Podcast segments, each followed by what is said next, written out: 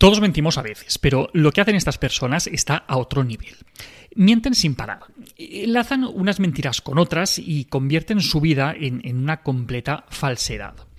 Magnifican cosas que han pasado, inventan otras completamente de cero, deforman la realidad hasta hacerla irreconocible, y todo ello para obtener un beneficio, admiración, reconocimiento o evitar las consecuencias negativas de sus actos.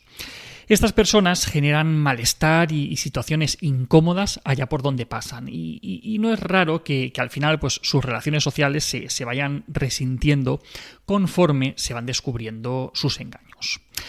Hoy vamos a hablar de los mentirosos compulsivos. Vamos a ver.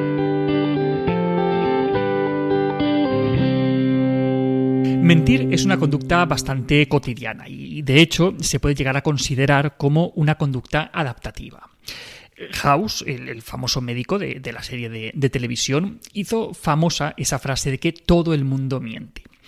Y a ver, que realmente eh, razón no le falta, porque la mayoría mentimos a diario, aunque sean pequeñas mentirijillas, pero mentimos a diario. Pero una cosa son esas mentirijillas, esas pequeñas mentiras, y otra muy distinta es la mentira patológica, también llamada mitomanía o pseudología fantástica, que, son los términos con los que se describe la conducta de mentir de manera compulsiva. En estos casos hablamos ya de, un problema psicológico caracterizado por la constante fabricación de mentiras que son desproporcionadas con respecto a las ventajas que se puede obtener de ellas. La persona con, con, mitomanía o con mentira compulsiva es como, como si fuera adicta a mentir. Esa, la, persona es consciente de sus mentiras, las emplea de manera instrumental para, para conseguir ciertos objetivos, pero la clave está en que le cuesta mucho esfuerzo no hacerlo. Cuando se ve en una situación incómoda, pues emplea la mentira casi como un resorte, ante un problema de trabajo, un problema familiar, con los amigos, del tipo que sea. En vez de mostrar la realidad, construye explicaciones de todo tipo y, cuanto más extravagantes, pues, pues mejor. Según el psiquiatra alemán Kurt Schneider, los mitómanos mostrarían una peligrosa mezcla de narcisismo y de histrionismo. Como narcisistas, pues son personas que necesitan sentirse grandiosas y como histriónicas no saben vivir sin ser el centro de las miradas.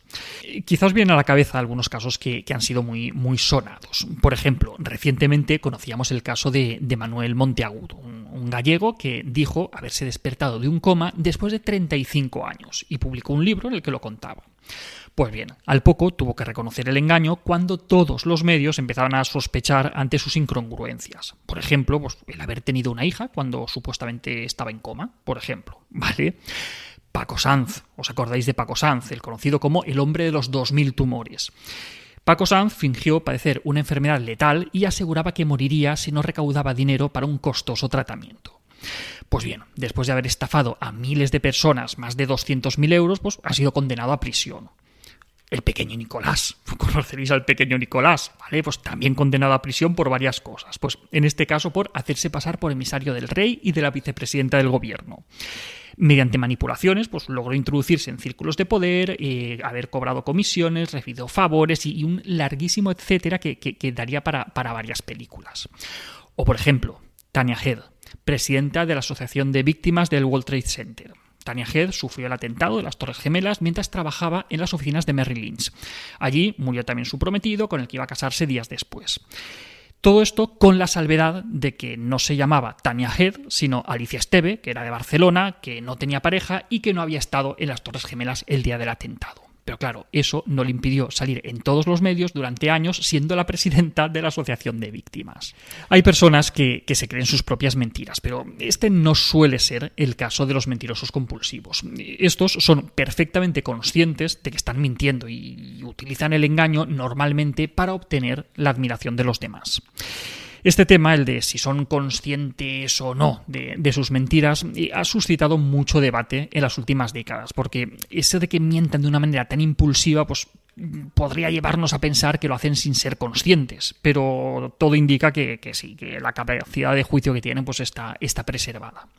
De hecho, cuando, cuando se les confronta con, la evidencia, pues son capaces de, reconocer estas mentiras, aunque pues, es probable que, antes de reconocerlas pues inventen nuevas mentiras más grandes todavía para, para intentar salir del, del paso. Una variante de la mitomanía es lo que se conoce como el síndrome de Munchausen. Personas que fingen enfermedades con el propósito, más o menos consciente, de despertar compasión y preocupación en personales sanitarios, familias y pues encontrar ellos la atención que a veces no encuentran por otras vías.